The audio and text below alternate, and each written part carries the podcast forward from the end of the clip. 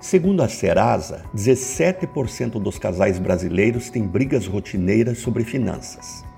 Em época de crise, sobe para 23%. Diferenças sobre dinheiro levam a divórcios no longo prazo. O problema é que o mundo mudou, as relações na família mudaram, mas o tema dinheiro entre o casal é tabu. Até meados do século passado, os papéis estavam claros. A mulher da porta da casa para dentro, como cuidadora, o homem da porta da casa para fora, como provedor. Com o feminismo e a ida das mulheres para o mercado de trabalho, os papéis se misturaram, mas o casal não fala sobre isso. Muitos me perguntam a fórmula ideal das finanças dos casais.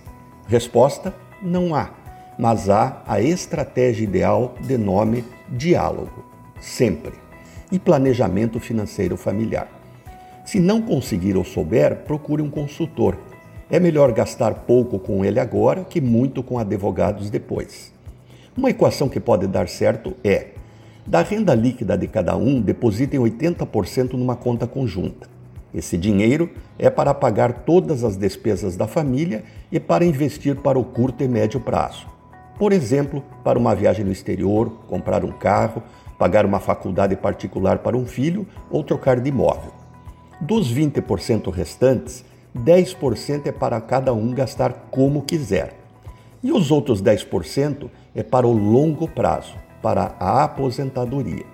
Este é um projeto individual pois casamentos podem ser desfeitos.